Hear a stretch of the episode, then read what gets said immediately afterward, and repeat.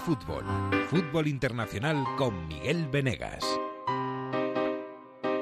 Sabemos que el fútbol vive en una realidad propia, en su burbuja, y que esa burbuja es a menudo un universo paralelo en el que, por ejemplo, Australia está en Asia, Israel en Europa, y la UEFA Champions League llega hasta, los, hasta las estepas de Kazajstán o a Bakú. El fútbol es así y el negocio. Y las semanas como esta dan para muchos mapas y dan para historias a las que no se hace demasiado caso. Bueno, para eso estamos. Para saber si las mujeres en Irán de verdad pueden ir al fútbol y por qué y cómo. O para recordar que en el mundo hay gente que se va a Irak a jugar un partido de fútbol oficial, un partido para el Mundial. Y alguna de esa gente habla español con acento gallego.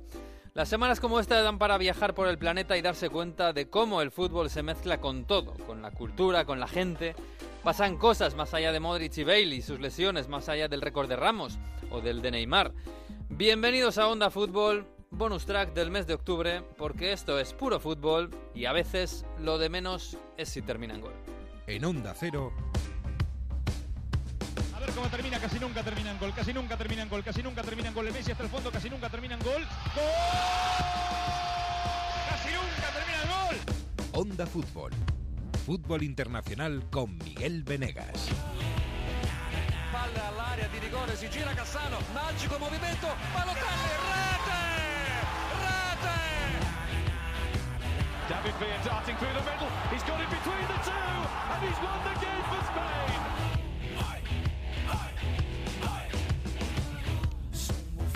Bueno, pues es una semana atípica, un fútbol atípico el que hemos vivido estos días y un Onda Fútbol también atípico porque es miércoles. Hoy grabamos esto siendo miércoles, este bonus track.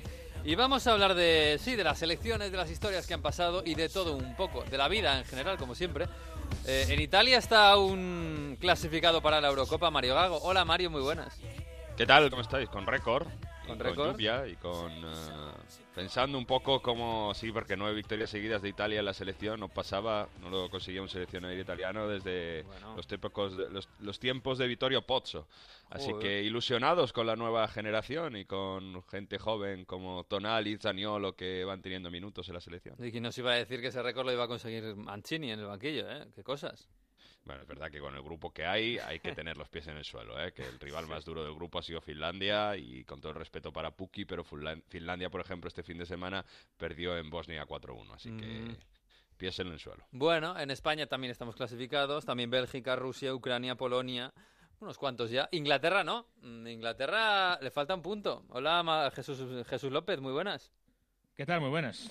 Falta un puntito, falta ese puntito que se perdió ante la República Checa, que se iba ganando, y Mm. sin embargo eh, la República Checa remontó el partido. Eh, había mucha ilusión, ¿no? En Inglaterra, no sé si esto ha bajado un poco el, el listón, sobre todo la derrota contra Chequia, claro, que, que fue un poco la sorpresa, pero no sé.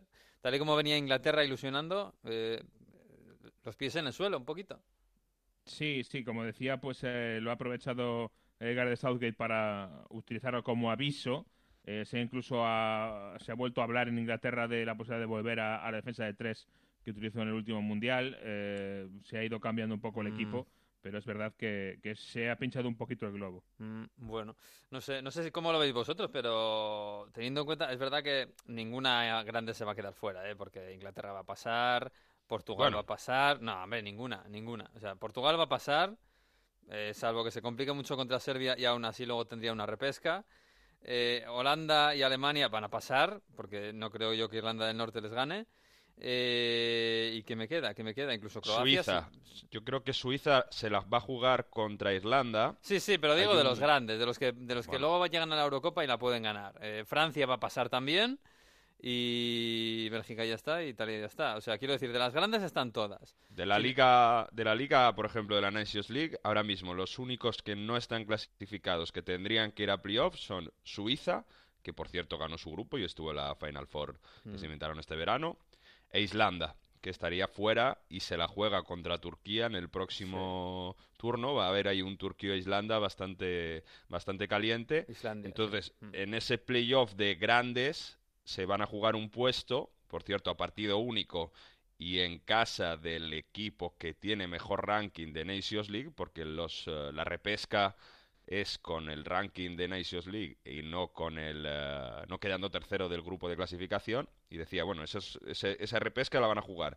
Suiza Islanda Islandia, Bosnia y Islandia. Gales Sí. Es que te está quedando una cosa entre, entre Islandia e Irlanda, para que la gente lo sepa. Islandia.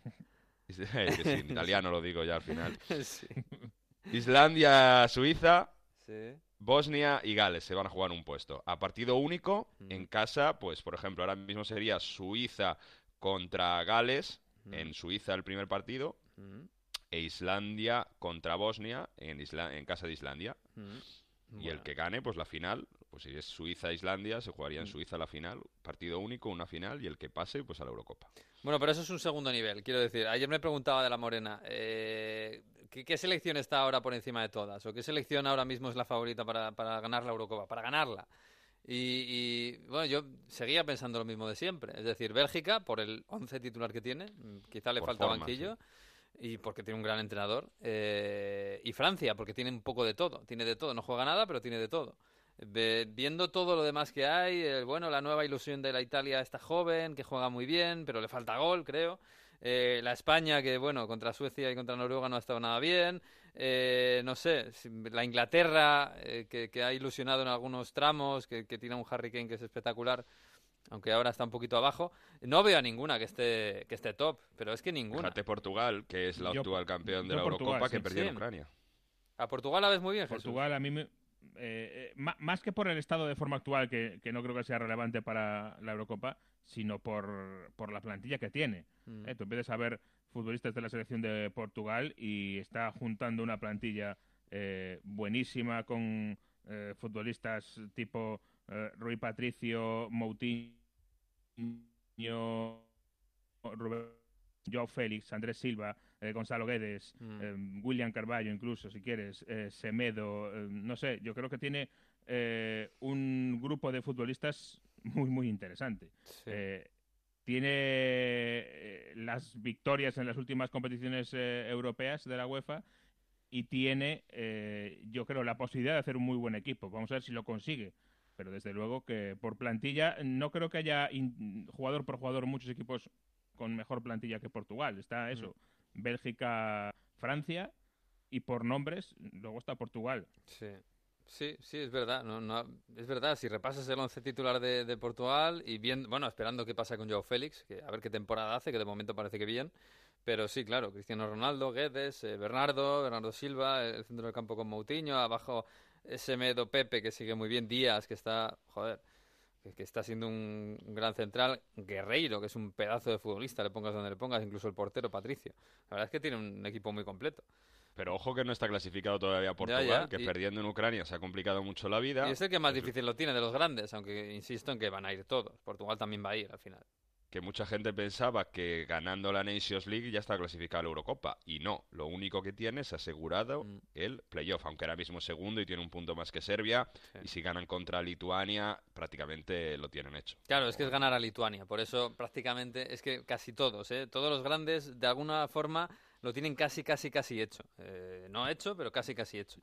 Oye Jesús, Portugal le queda Lituania y Luxemburgo. y ¿eh? O sea, Luxemburgo, que es que es- son tres puntos Claro. asegurados. Claro, por eso también Suecia le pasa, Suecia que no es una de las grandes, pero es que Suecia el último día es contra Islas Feroe, con lo cual si hace medianamente los deberes contra Rumanía, el de Islas Feroe lo tiene hecho. Por eso aquí hay un poquito de trampa en esto de los grandes que algunos no están clasificados. Sí. Lo que va a tener esta Eurocopa es que va a tener muchos outsiders, en teoría. Como porque siempre, como los últimos años. Kosovo lo está haciendo muy bien, está Mm. plantando cara ahí contra República Checa en el grupo de Inglaterra hasta el final, y si no va a tener el playoff que se va a jugar con Georgia, Macedonia y Bielorrusia. Eh, y Serbia al final sí se va a clasificar. Rumanía también tiene ahí el, el- el tema del playoff del- de la Liga C que se la va a jugar contra Bulgaria, Israel y, y- y, bueno, si no, a ver si está Noruega o quién está. Por cierto, ahí Israel es increíble lo de Zahavi, ¿eh? para cerrar ya el tema de clasificación. Sí, sí, sí, es que volvió a marcar el otro día. Es que lleva 11 goles. eh, De, es el máximo goleador de estos, eh, de estos partidos de clasificación, ¿no? Mm. Con uh, Dabur que volvieron a marcar, pero es que es increíble como ha marcado nueve goles de 13 de su selección. No me acuerdo ahora el dato. 15 goles ha marcado Israel en, eh, en toda la, la fase de, de grupos. 11 de Zahavi. Es Sí, increíble. sí, es una pasada, es una pasada. Es una pena que esté en China este chico, ¿eh? porque podría tener alguna oportunidad en un grande de, bueno, un grande o un, o un medio grande en Europa, pero bueno, se le va a decir. Y por cierto, lo de Dabur tampoco lo entiendo demasiado, ¿eh? que no juegue en Sevilla nada y en Israel ayer hizo dos goles. Bueno, Jesús, el- en Inglaterra el tema es el racismo. El, racismo del partido contra Bulgaria, eh, que vimos las imágenes, tristísimas imágenes, eh, gritos racistas contra jugadores negros. Al final el presidente de la Federación Búlgara ha dimitido, cosa que le honra. Eh, pero claro, este es un problema que en Inglaterra es muy sensible, además. Sí, porque llevamos unos meses teniendo problemas con, eh, con esta historia en otros viajes de la selección inglesa y obviamente los jugadores están eh, muy sensibles. Incluso diría que todo el mundo en Inglaterra es mucho más sensible que cuando esto pasa en la Premier League, ¿no? Porque obviamente eh, estás en el extranjero y es más fácil también eh, salir y hablar y poner tweets, pero aún así, pues eh, con problemas desde el calentamiento eh, y se fueron, eh, digamos que sucediendo esos problemas más en la primera parte que en la segunda y sobre todo uno de los eh, grandes eh, afectados por esto en este caso ha sido Tyron Mings, el futbolista, el central que estaba de estreno, estaba de enhorabuena y que decía que bueno, que había tenido un día difícil, pero que aún así el hecho de haber jugado con la selección inglesa que se lo compensaba todo. No, I don't think anything could spoil this moment for me personally. Um, it was obviously disappointing, but I think the way that we handled it and the appropriate steps that were in place and the protocol that um, the team and um, us as players followed, I think was effective. So obviously disappointing to go through what we went through, but very proud of um, everybody that of of the way that we handled it and ultimately let the football do the talking. La verdad es que al chaval le, le fastidiaron el estreno, es un bonito día para él. Sí, él decía que bueno que nada se lo podía estropear, no ni siquiera eso, eh, y explicaba cómo pues eh, escuchó gritos eh, racistas desde el calentamiento y luego en la segunda parte fue mucho mejor. Tyron Mings, que como digo es eh, uno de los futbolistas o de los centrales que más está impresionando en este inicio de la Premier League en el Aston Villa, se ha ganado la llamada de Inglaterra y yo creo que si sigue así es uno de los candidatos claros a, a estar en el 11 o por lo menos en, el, en la convocatoria de la Eurocopa. Ojo a este futbolista Tyron Mings, sobre todo por arriba es un central que, que las saca todas, que parece un, un auténtico muro, 1,96 de estatura y sobre todo teniendo en cuenta el año difícil que ha tenido, por ejemplo, John Stones el año pasado, Sí. que este año de momento se ha vuelto a lesionar, eh, yo creo que es un nombre que podemos apuntar ahí cerquita de Harry Maguire. Pues sí, sí, se busca una... Es un poco como España, ¿no? También lo hablábamos con el rol que adquiría Maguire. eh, eh, se busca central para acompañar a Maguire, ¿no? En España se busca central Sí. para acompañar a, a Ramos y ahí también se está pasando eso, ¿no? Es un poco uno de los, una de las plazas. De todos modos, chicos, eh, te- volviendo a lo de Bulgaria muy rápido, hay imágenes que son increíbles en el partido, ¿eh? porque son ultras que luego le sacan, pero prácticamente con el brazo alzado haciendo saludo fastidista. Y es Southgate el que tiene que ir a la UEFA a decir, mira que están haciendo gritos racistas, ¿cómo podéis permitir esto? Paran el partido hasta dos veces. Yo de verdad no entiendo cómo no hay un protocolo de seguridad en el que decía Jesús antes que, que había fallecido incluso un aficionado. Es que es increíble que pase esto con todas las medidas de seguridad que en teoría debe haber, ¿no? Sí, es que hay, hay países en los que esto es un problema mucho más extendido que, lo que nos, espera- nos pensamos. ¿eh? En, en sitios como Bulgaria, en Hungría también ha pasado en Polonia. Es que es bastante, bastante delicado. Y la UEFA, que normalmente avisa, pero generalmente no se mete en estas cosas en profundidad. Pero Y bueno, hay que destacar en esto, por- perdona ya que estamos, el rol del capitán de Bulgaria, eh, Popov, sí, sí. que en el descanso se quedó, en vez de irse al vestuario, se quedó cerca de la grada eh, tratando de tranquilizar a los, Sí. a los aficionados. Y, y como dijimos en la segunda parte, la cosa fue bastante más eh, suave. Mm. E incluso eh, después del partido, cuando por ejemplo el seleccionador búlgaro trataba de disimular o decir, bueno, que no estaba claro si eso había pasado o no, Mm. eh, pues el, eh, el capitán dijo directamente que había sido embarazoso, que había sido una vergüenza Sí. el comportamiento de algunos aficionados. Sí, ahí Popov estuvo muy bien, estuvo a la altura, no su seleccionador, por cierto. Pero bueno, también, eh, también hay que decir que hay que entender, entre comillas, a algunos jugadores, a algunos seleccionadores, porque muchos están amedrentados, ¿eh? que también hay que ponerse en esos zapatos, en, en un Sí. estadio así. Pero bueno, bueno. Oye, eh, el Corea del Norte, Corea del Sur no lo habéis visto, ¿no? Si es que no se pudo ver, no hubo Ni vosotros televisión ni para nadie. hacerla. Claro, Bueno. solo había cinco personas en el estadio, ¿no? Yo En estuve teoría se ha grabado, ¿no? Estuve- sí, en teoría sí, y Ceferín lo tiene, pero no sé, yo no, no lo he visto. Estoy buscando los highlights y no, no, no lo he encontrado. No había streaming, ¿no? Por Twitter. No, no, no. Lo... Oye, pero hay jugadores que han jugado allí, no ha pasado nada, y, y- y bueno, y alguno con acento español.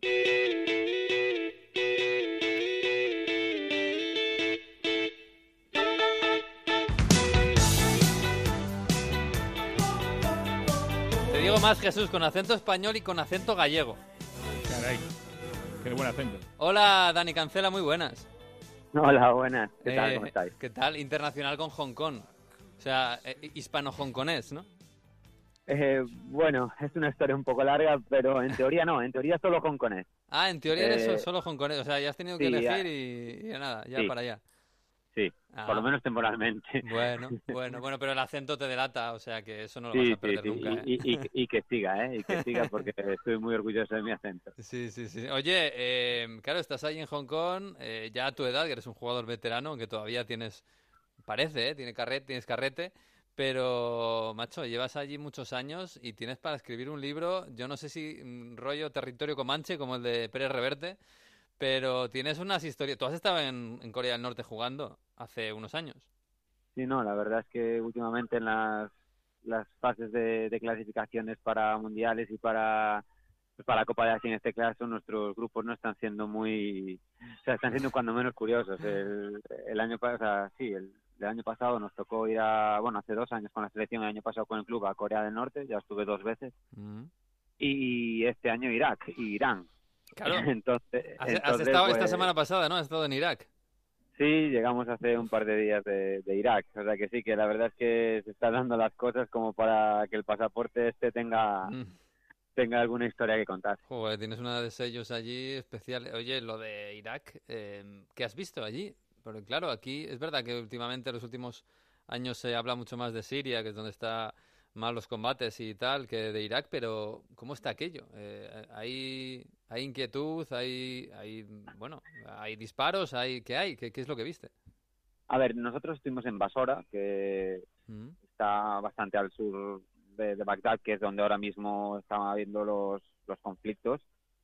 Pero a los que somos de los que tenemos cierta edad, Basora, Mosul, Bagdad, nos suena todo Sí. a lo mismo, ¿sabes? O sea, y la verdad es que cuando cuando llegas allí es está todo destrozado o sea es, es desierto las casas están todas derruidas ves un montón de, de militares por las calles en cada cruce aquí lo, lo que son los guardias de tráfico en el resto del mundo allí son gente con ametralladoras Mm. y, y, y bueno, a ver, obviamente tiros no, eh, seguridad sí, sí teníamos, además estábamos en el mismo hotel que la selección de, de Irak, con lo cual la seguridad era brutal.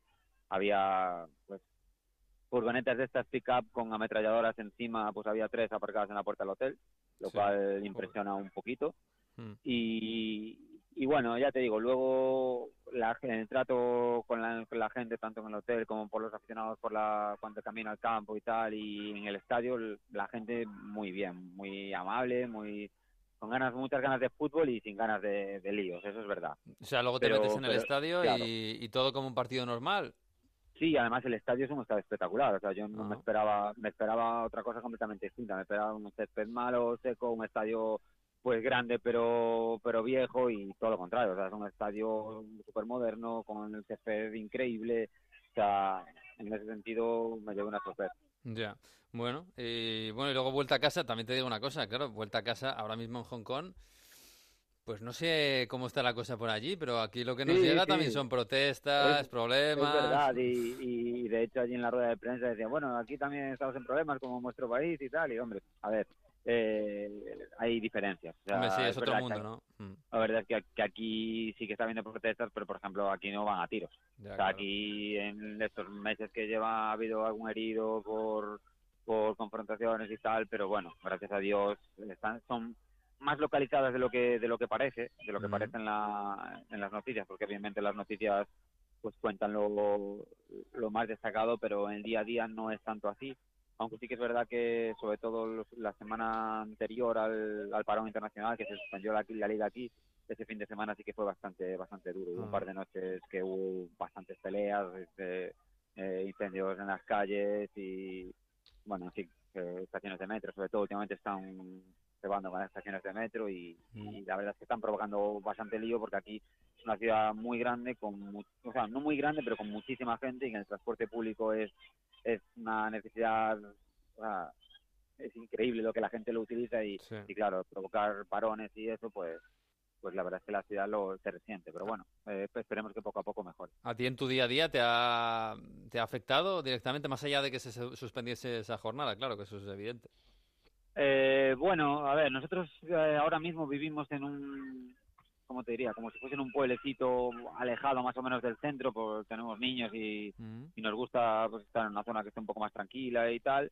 Y donde nosotros vivimos no hay, no hay nada, pero, pero sí es cierto que, por ejemplo, para llevar a mi hijo al colegio, normalmente cuando vuelve, si yo no puedo ir a recogerlo, pues viene en metro con, con alguien y tal, y estos días pues hubo, tuvo que volver en taxi por si acaso. Eh.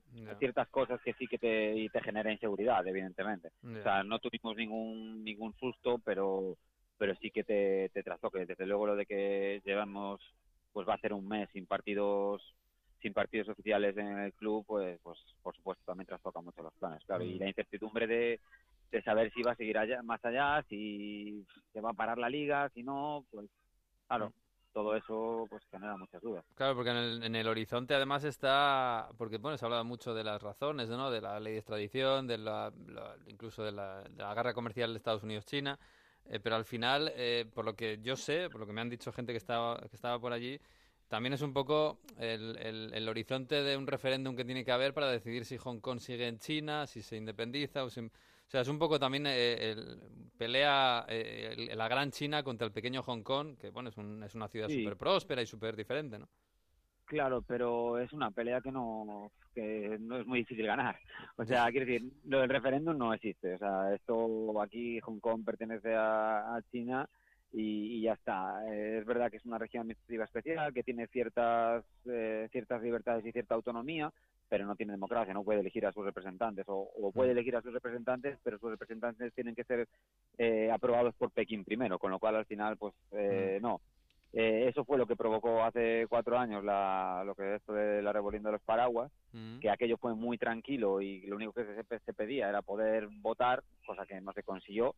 Y, y, a y ahora, pues, en el horizonte está que en el 2047 Hong Kong va a pasar a manos chinas directamente, o sea, a todos los efectos. ¿Eso qué quiere decir? Pues que aquí no va a haber eh, libertad de, de expresión, aquí no va la in- internet va a estar capada, las noticias van a estar restringidas Mm. y contra eso es contra lo que se rebelan porque es muy difícil cuando tú creciste, en, naciste y creciste en libertad, pues de repente que te quiten las libertades, pues debe ser algo muy, o sea, es Mm. muy complicado. Y yo yo no me siento con, con la capacidad de decir, porque claro, evidentemente uno tiende a ser egoísta y dice, joder, que esto se solucione ya, porque a mí en el día a día me, me complica, yo solo quiero vivir aquí tranquilo, pero claro, nosotros aquí estamos más o menos, pero de paso Pero hay gente que, que pelea porque porque ve cosas que no que no quiere yo tengo compañeros que ya me preguntan oye y para hacer cómo para tener nacionalidad en España qué tengo que hacer tendría que comprar una casa por cuánto tiempo cuánto dinero no sé qué. bueno gente que quiere mandar a sus hijos a estudiar a otros países con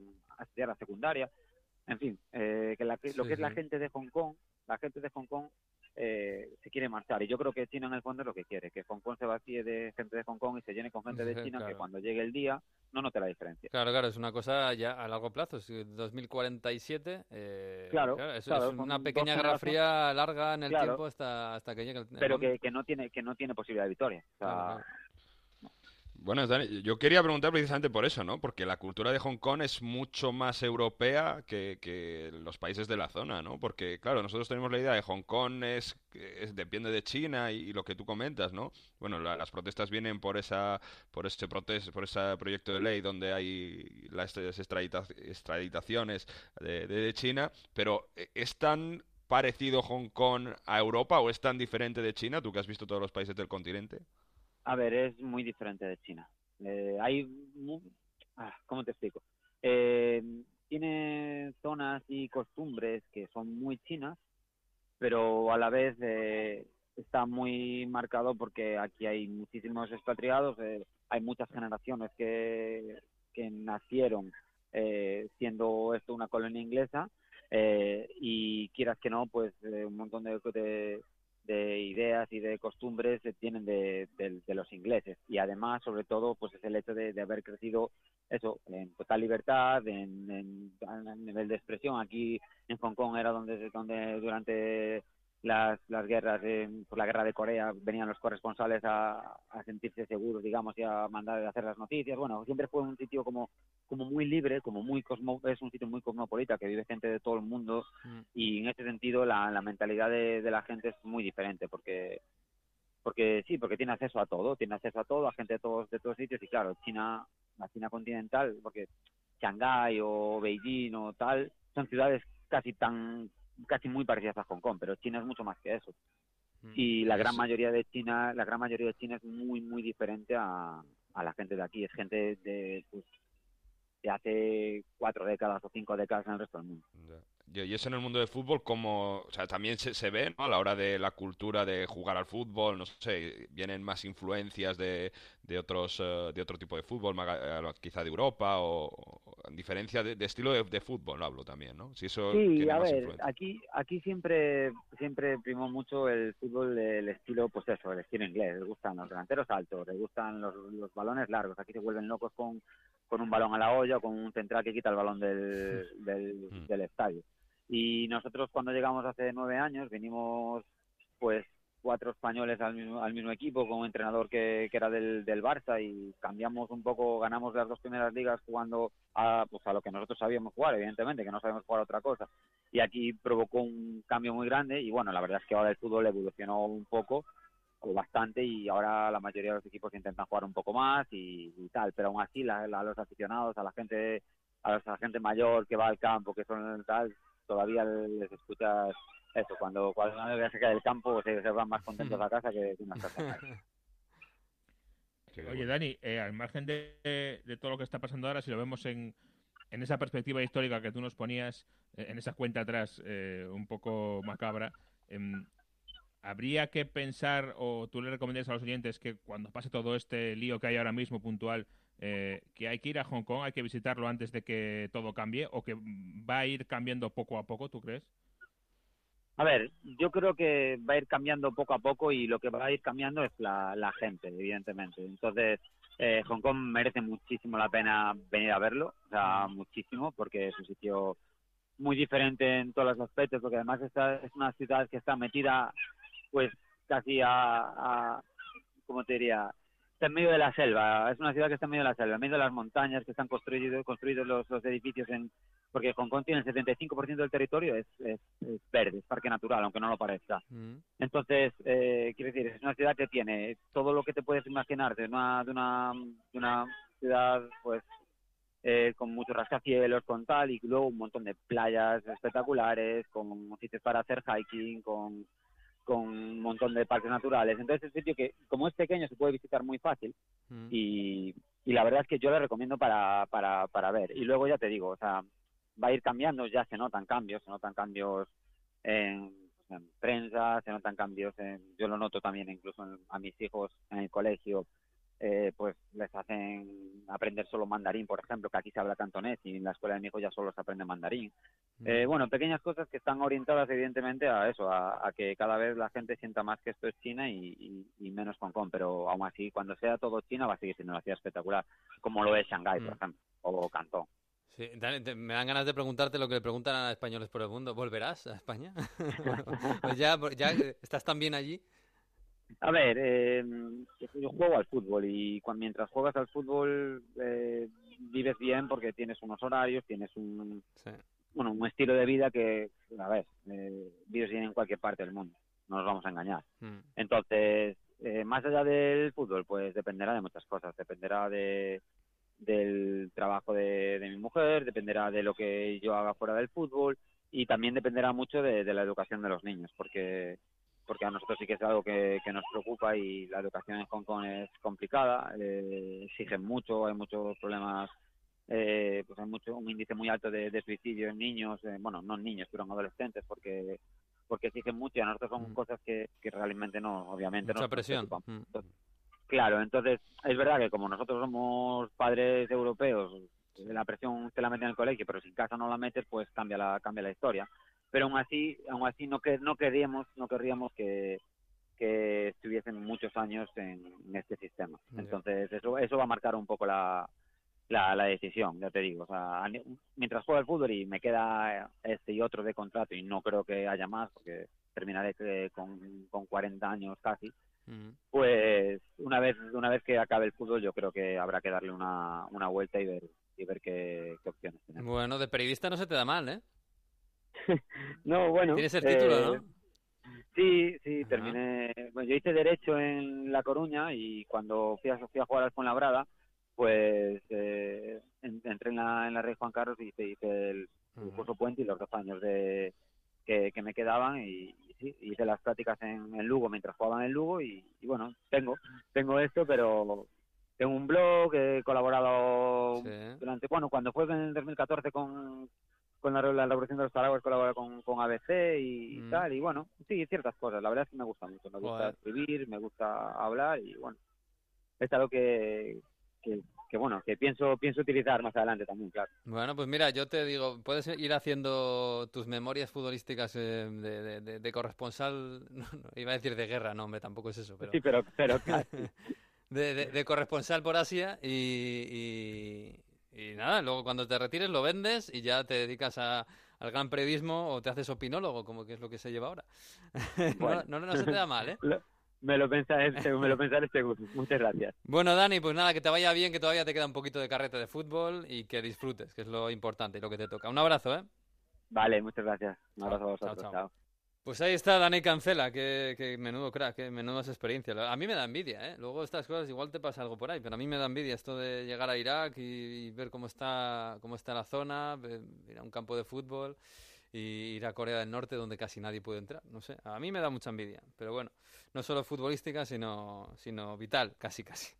Está guay, está guay, ¿no, hombre? Eh, ser selección, ser jugador español y que defiende a Hong Kong, ¿no? Que es un poco el Luxemburgo de, de Asia, está guay. Es un poco... Lo que es que, fíjate, hablabas del Corea del Norte, Corea del Sur, eh, hemos tenido unas protestas, bueno, el tema este de, de Bulgaria, el tema de Turquía, que celebran... ¿eh? Cuidado con lo de Turquía, ¿eh? porque ya en Italia han pedido, ¿eh? han pedido que les que les quiten la final de Champions. La final de Champions que es en Turquía y en Estambul. ¿eh? Está el fútbol muy politizado esta semana. De hecho, por ejemplo, Gazzetta y República y periódicos importantes de Italia han dicho sacado especiales, ¿no? El fútbol más politizado que nunca. Sí, sí, sí. Bueno, pues queríamos hablar eh, con otra persona que sepa mucho de estas cosas que están pasando ahí fuera.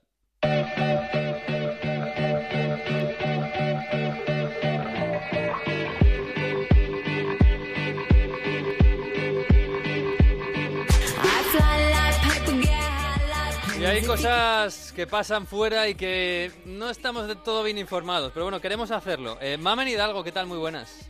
Buenas, ¿qué tal? ¿Qué tal? ¿Qué tal? Compañera de Neutral, eh, periodista, feminista, eh, futbolera desde hace muchos años. De todo un poco. De todo un poco, de todo un poco. Y además, eh, bueno, a mí, oye, me sirve muchas cosas para, para aprender. Por ejemplo, esto de Irán. Porque la semana pasada, claro, viendo los titulares de algunos medios de comunicación, decíamos, jo, qué bien, ¿no? Que las mujeres por fin pueden ir al fútbol ahí en Irán, que, bueno, van al estadio, que se lo pasan bien, que bueno, intentan mejorar un poco sus condiciones. Y claro, eh, intentando profundizar en todo esto, nos hemos dado cuenta de que no es del todo así. Eh, es para acelerar, pero tiene muchos matices, con lo cual eh, eh, resumirlo todo a que las mujeres pueden entrar por fin a un estadio de fútbol está bastante lejos de, la realidad. Aquí la historia está en que eh, hay mucha presión desde que falleció una activista hace, hace un mes, que se quemó a lo gozo después de que le dijeran que tenía que pasar seis meses en una cárcel por entrar a un estadio de fútbol. Y entonces tanto por la presión de la FIFA, que, que tampoco está la presión, sino que se limita a lanzar comunicados, y sobre todo sobre por el activismo y por la, queja pública que han llevado a cabo incluso futbolistas de Irán eh, como Masud, que os acordaréis que jugó en el, en el Osasuna, que era el capitán de la selección, eh, pues esa presión ha hecho que Irán abra el estadio eh, para los partidos de clasificación de Irán para el Mundial. Esto no quiere decir que las mujeres puedan entrar a los estadios libremente. Solo está pasando en dos partidos concretos y en un estadio concreto y limitando el número de entradas y, evidentemente, vigilando quién entra y quién no. O sea, tiene todo muchos matices. Evidentemente. Y además segregándolo, porque, ¿no? porque veíamos las imágenes, Exacto. eran 4.000 asientos, ¿no? De un estadio de unos 70.000 y, y esos 4.000 asientos estaban en una esquinita. Yo no sé si incluso tenían que entrar antes, porque es muy llamativo que, que, viéramos, que viéramos el estadio vacío y solo en esa esquinita en las 4.000 mujeres que habían, Exacto. que habían ido al estadio. Sí, las imágenes lo decían todo. Al final no es una libertad eh, como la podemos entender aquí. No podemos decir que las mujeres entran libremente a un estadio porque no es así. Es verdad que es un paso adelante, pero también hay que recordar, no sé si, si tú te acuerdas, eh, hace un año justo, bueno, un año y medio, en el partido que juegan España e Irán en el Mundial de Rusia, Mm. abren el, el mismo estadio de- del que estábamos hablando estos días, el Alfi de, de Teherán, lo abren para que eh, la gente pueda ver el partido en las pantallas. No se produce el partido ahí, pero, pero hacen como un evento especial. Y ahí ya anuncian que las mujeres van a poder entrar. Entraron en las mismas circunstancias que ahora, eran muchos menos, eran centenares, Mm. pero ya ellos lo vendieron como que estaban abriendo los estadios a las mujeres, algo que posteriormente se vio que no era así, porque en este año y medio no solo han detenido a varias activistas, sino que una de ellas ha fallecido. Entonces, la cuestión es que creo que hay que re- relativizar mucho más los anuncios que se producen desde Irán, porque muchas veces van un poco la- eh, lanzados a lavar esa imagen que tienen y a Mm. que se reduzca la presión sobre ellos. Incluso a la FIFA, claro, porque la FIFA lo que les dijo es que les podía dejar fuera del Mundial, que es un poco lo que les ha... Yo no sé si, claro, eh, hablas de, de la presión interna, pero la presión externa era esa. Os dejamos fuera del Mundial si no hacéis un pequeño gesto, que es esto, un pequeño gesto. Eh, pero, por ejemplo, o sea, esto se ha acabado. Quiero decir, la semana que viene, y la siguiente, y la siguiente, y la siguiente, hay liga en Irán y ahí Y no, no puede, no puede ir ninguna mujer al fútbol, eh, salvo mm, permisos específicos, ¿no? Individuales que hay. Sí, o sea, la medida es solo para partidos de clasificación de Irán en este estadio. O sea, el resto de estadios, el resto de Mm. partidos, la Liga Nacional, etcétera, no pueden entrar. Aquí el papel de la FIFA es clave y desde el activismo y desde organizaciones internacionales tipo Amnistía o eh, activistas iraníes en el propio país que se juegan además la vida cada vez que, que salen que hablar, con la vida a lo mejor no, pero por lo menos la libertad. Eh, sí que han señalado mucho el papel inactivo de la FIFA, porque tenemos hace año y medio a Infantino, el día que detienen a 35 mujeres precisamente por una protesta en un estadio, Infantino se reúne con el presidente iraní, posa con una camiseta para los medios sonriente, va al estadio, eh, lo vive con total tranquilidad y cuando le reclaman y le dicen, oye, ¿por qué haces esto? Dice, pues porque prefiero devolver la, devolver la crítica con una sonrisa y asegura que la forma de eh, acercarse un poco a Irán es el diálogo. Cuando las activistas dicen con dictadores no, es, no, no puedes llevar a cabo el diálogo. Entonces, durante este año y medio, Infantino ha sido señalado públicamente por eso y entonces él mismo se ha visto eh, Mm. la FIFA se ha visto obligada, digamos, con fue el, el detonante fue la muerte de la que le llamaban Blue Girl, la chica azul, Sí.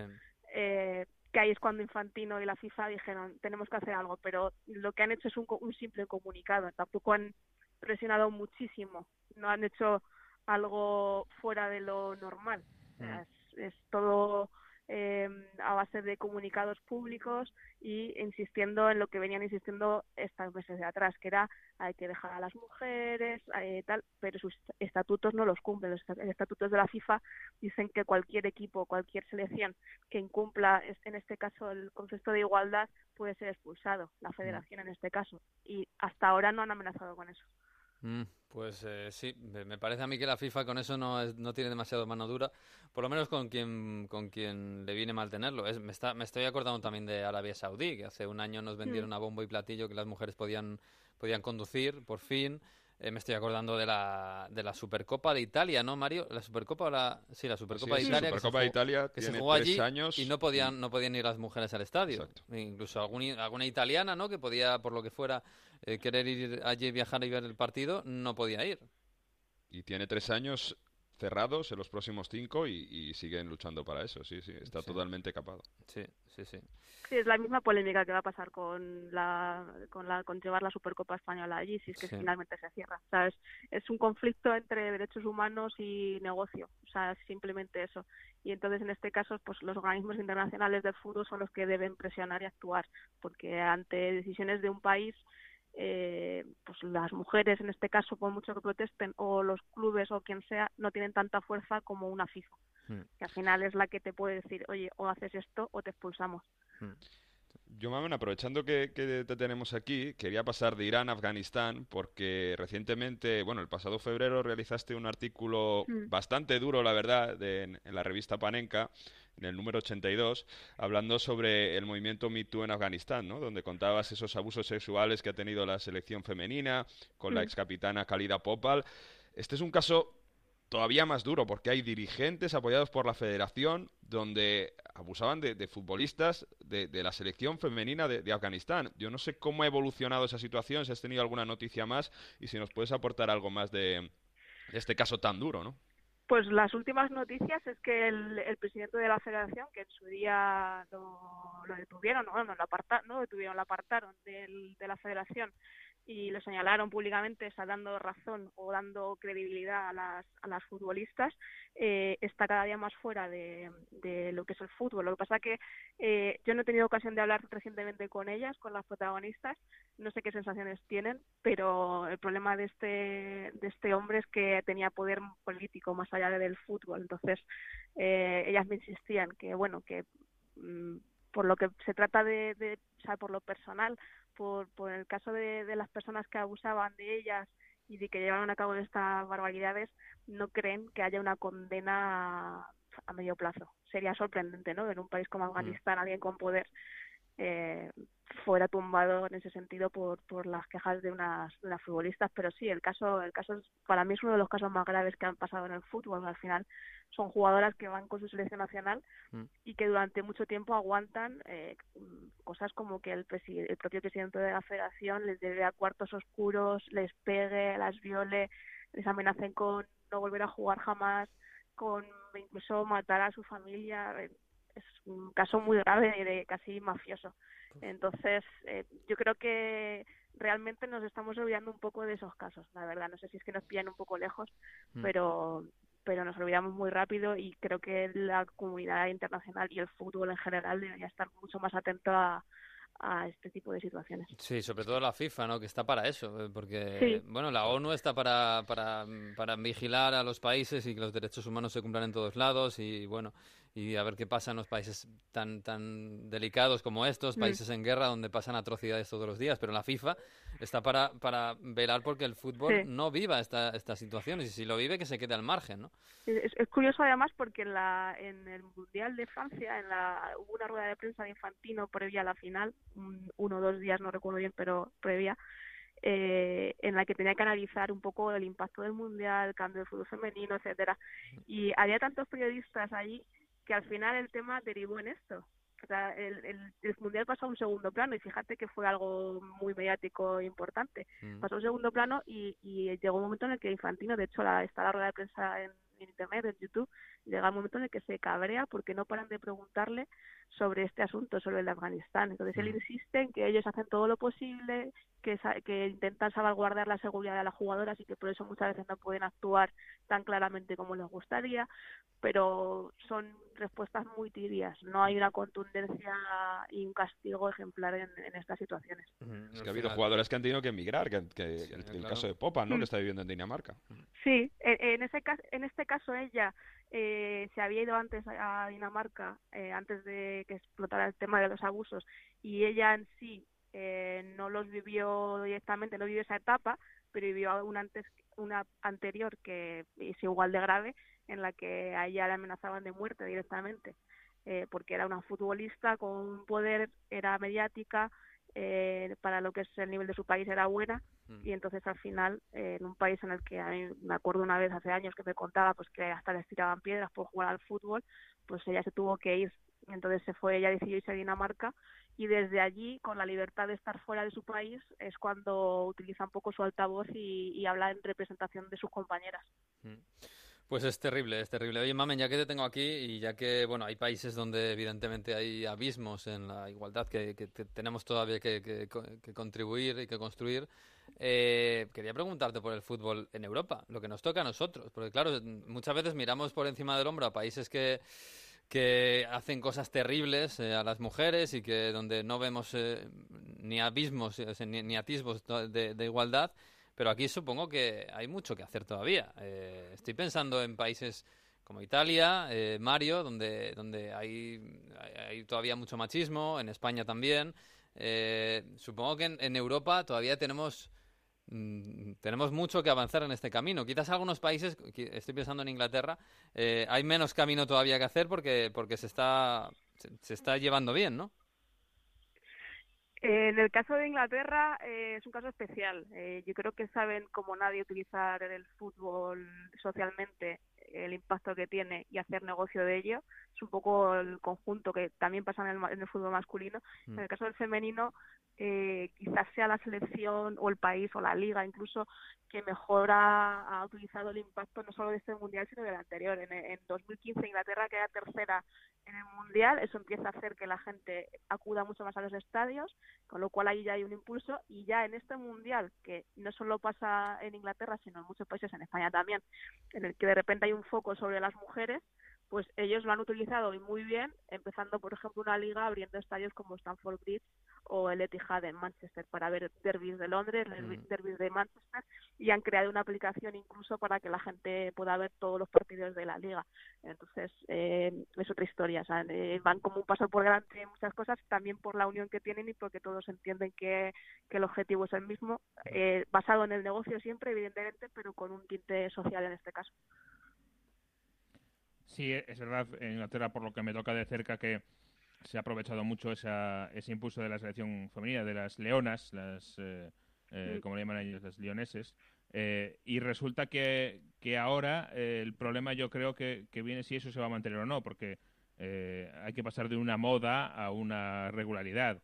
Y el problema, no sé cómo lo ves tú, pero claro, en Inglaterra ahora, como dices, ha habido partidos especiales en, en campos de Premier League se está hablando de, una Premier League eh, inglesa, eh, de una Premier League femenina, perdón, pero vamos a ver hasta qué punto son capaces de, seguir con, eso y de mantener esa, esa fidelidad. Eh, hay niñas en Inglaterra que se están haciendo aficionadas de sus equipos de Premier League femeninos. Ojalá esto siga así. Mm, ojalá. Claro, es que la, la, cuestión es que este tipo de eventos te pueden parecer que son una burbuja y puedes pensar, y con razón, que pues igual que en España abrir un día un estadio y que vayan 30.000 personas o 60.000 como en el Metropolitano puede parecer una burbuja porque luego el fin de semana van mil, pero siempre queda algo, siempre siempre hay alguien o siempre hay niñas en este caso que de repente ven que hay mujeres jugando al fútbol, que se pueden dedicar a eso, que pueden ir a los estadios a verlas niñas y niños, pero yo siempre hablo de la importancia de los referentes para que esto crezca. Entonces yo creo que eh, sí es cierto que son eventos puntuales que no se van a repetir durante el año, por lo menos por ahora, pero que si de esas 60.000 personas que van a un estadio hay mil que de repente empiezan a interesarse, o de esa gente que ve un partido concreto y, y empieza un poco, pues como siempre, boca a boca, el querer eh, las niñas ir a jugar a fútbol y demás, estás creando una base, estás creando, estás dando visibilidad que era necesaria. Entonces, mm, aunque sean burbujas, aunque sea luego difícil de mantener, siempre son, siempre son bienvenidas. Mm, y ir todos al, fútbol juntos, eh, Mamen, porque lo hablaba el otro día, eh, en, en Inglaterra es muy normal que todo, toda la familia vaya junto al fútbol. En España mm. quizás es más de vamos los amigotes al fútbol, ¿no? Y, las mujeres muchas veces se han, quedado, se han quedado fuera de eso, ¿no? Y, tenemos que ir hacia, hacia eso, bueno, un poco el, modelo inglés de, la comunidad, ir todos juntos y, que las mujeres y los hombres vayamos todos juntos a ver, ya sea fútbol masculino o fútbol femenino.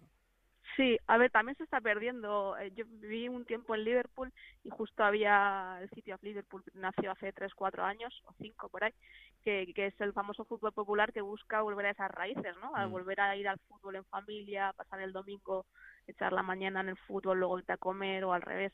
Y mm. en España nunca ha sido así. Eh, en Inglaterra es más ese más ese rollo, pero también pasa en España, por ejemplo, en el fútbol femenino. Tú vas a un partido de fútbol femenino mucho más familiar, mucho más. Eh, tranquilo, digamos, ¿no? Una actividad más social, ¿no? Más, sí, es ocio, es como quien va mm. al teatro, como quien va al cine con la familia y, y bueno, pero yo creo que en el fondo lo que hay que hacer no es que en el fútbol femenino sea así, sino que en general sea así, que mm. todo el mundo pueda sentirse cómodo y que todas las mujeres puedan ir a tanto a femenino como a masculino, que no haya eh, distinciones en ese sentido. Pues ojalá, ojalá vayamos caminando hacia, hacia ese lugar, ojalá. Bueno, Mamen, que te agradezco mucho que nos hayas contado todas estas cosas muy interesantes. Eh, Gracias a vosotros. Y que teníamos que profundizar un poquito más. Y que sigas así, ¿vale? Un abrazo. Muchísimas gracias, un abrazo. Un abrazo, chao. Chao, chao, chao. Bueno, chicos, pues eh, nada, nos vamos a quedar sin tiempo. No sé si tenéis algo en el horizonte. Bueno, en el horizonte hay un United Liverpool, Jesús. Yo no sé sin, sin De Gea, pero yo cuando le vi cojear eh, ayer en el partido de España, lo primero que pensé es, bueno, eh, integrado en la selección y mentalizado con la selección está, porque ahora mismo en el Manchester tienen que tener un cabreo tremendo. Sí, sí.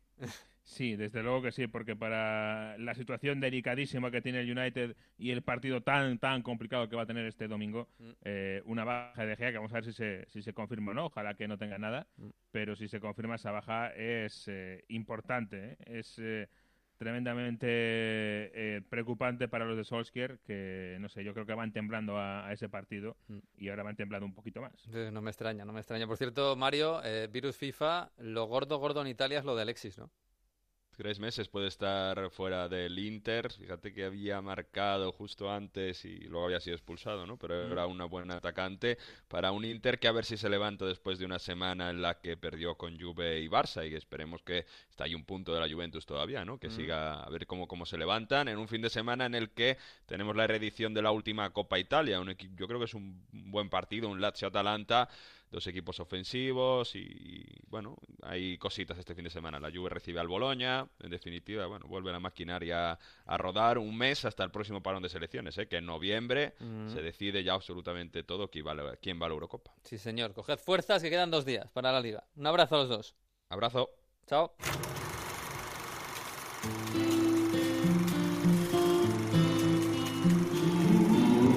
Pues sí, ya nos vamos, ya nos vamos. Pero antes, como cada semana, y aunque esto sea un bonus track, una cosa especial, llega Víctor Gómez, el profesor, con sus historias, con su curso de historia futbolística 2019-2020. Esta semana también nos habla de cosas que pasan en las eh, selecciones. De nuevo los tambores de guerra suenan al ritmo del presidente turco Recep Erdogan. Comenzó una ofensiva contra las tropas kurdas en el norte de Siria la operación ha sido bautizada como Manantial de Paz y está apoyada por los propios rebeldes sirios. Una operación contra la Unidad de Protección Popular Kurda, que forman parte de las Fuerzas Democráticas Sirias y que se integran en el PKK o Partido de los Trabajadores del Kurdistán, enemigo declarado de Turquía. Es cierto que Ankara lanza promesas de paz y seguridad, pero el mundo ve el inicio de una guerra contra Siria, con esta declaración no oficial de guerra por parte de Erdogan. En Turquía es bastante común que personalidades del deporte, el cine, la televisión, apoyen a las fuerzas de seguridad del Estado y a su ejército tras acciones militares o atentados. Así, el gimnasta turco Ibrahim Kolak realizó un saludo militar tras ganar la medalla de oro en anillas en los Mundiales de Gimnasia de Alemania. Y por supuesto, el mundo del fútbol no se ha quedado atrás. El internacional turco Cengiz Under de la Roma, lesionado y sin poder jugar con su selección, colgó una foto en Twitter con tres banderas turcas y haciendo el saludo militar. Pero quizás el gesto más público y notorio lo realizó la propia Selección Nacional de Fútbol en el partido de clasificación para la Eurocopa 2020 del pasado viernes, cuando, tras el gol de Cenk Tosun en el minuto 90, Varios jugadores los festejaron realizando el saludo militar ante las cámaras. También, tras el partido y en la propia cuenta oficial de la selección, con la foto de los jugadores realizando ese saludo militar, se unió a una frase que decía, dedicaron su victoria a nuestros valerosos soldados, así como a nuestros militares y conciudadanos caídos como mártires. Obviamente, este acto puede ir en contra del reglamento de la UEFA, y Philip Townsend, su jefe de prensa, ya ha declarado que van a analizar la situación, puesto que no se permiten mensajes políticos de religión o de otro cariz que pueda llevar a la controversia. Nuevamente, fútbol, política se dan la mano. Nuevamente, el fútbol es uno de los grandes altavoces de la sociedad actual. Pues sí, está el mundo regular, pero bueno, mientras nos quedan pequeños bálsamos como el fútbol que lo contamos aquí. La semana que viene, a partir de la una, el próximo lunes, como siempre, volveremos con nuestras cositas de siempre, con la Champions, con la Liga, con todos los equipos del mundo y con el fútbol. Ay, hay un Boca River también. Bueno, la semana que viene, el lunes, en Onda 0.es y en todas las redes sociales Onda Fútbol. Hasta aquí ha llegado este bonus track. Disfruten del fútbol y adiós.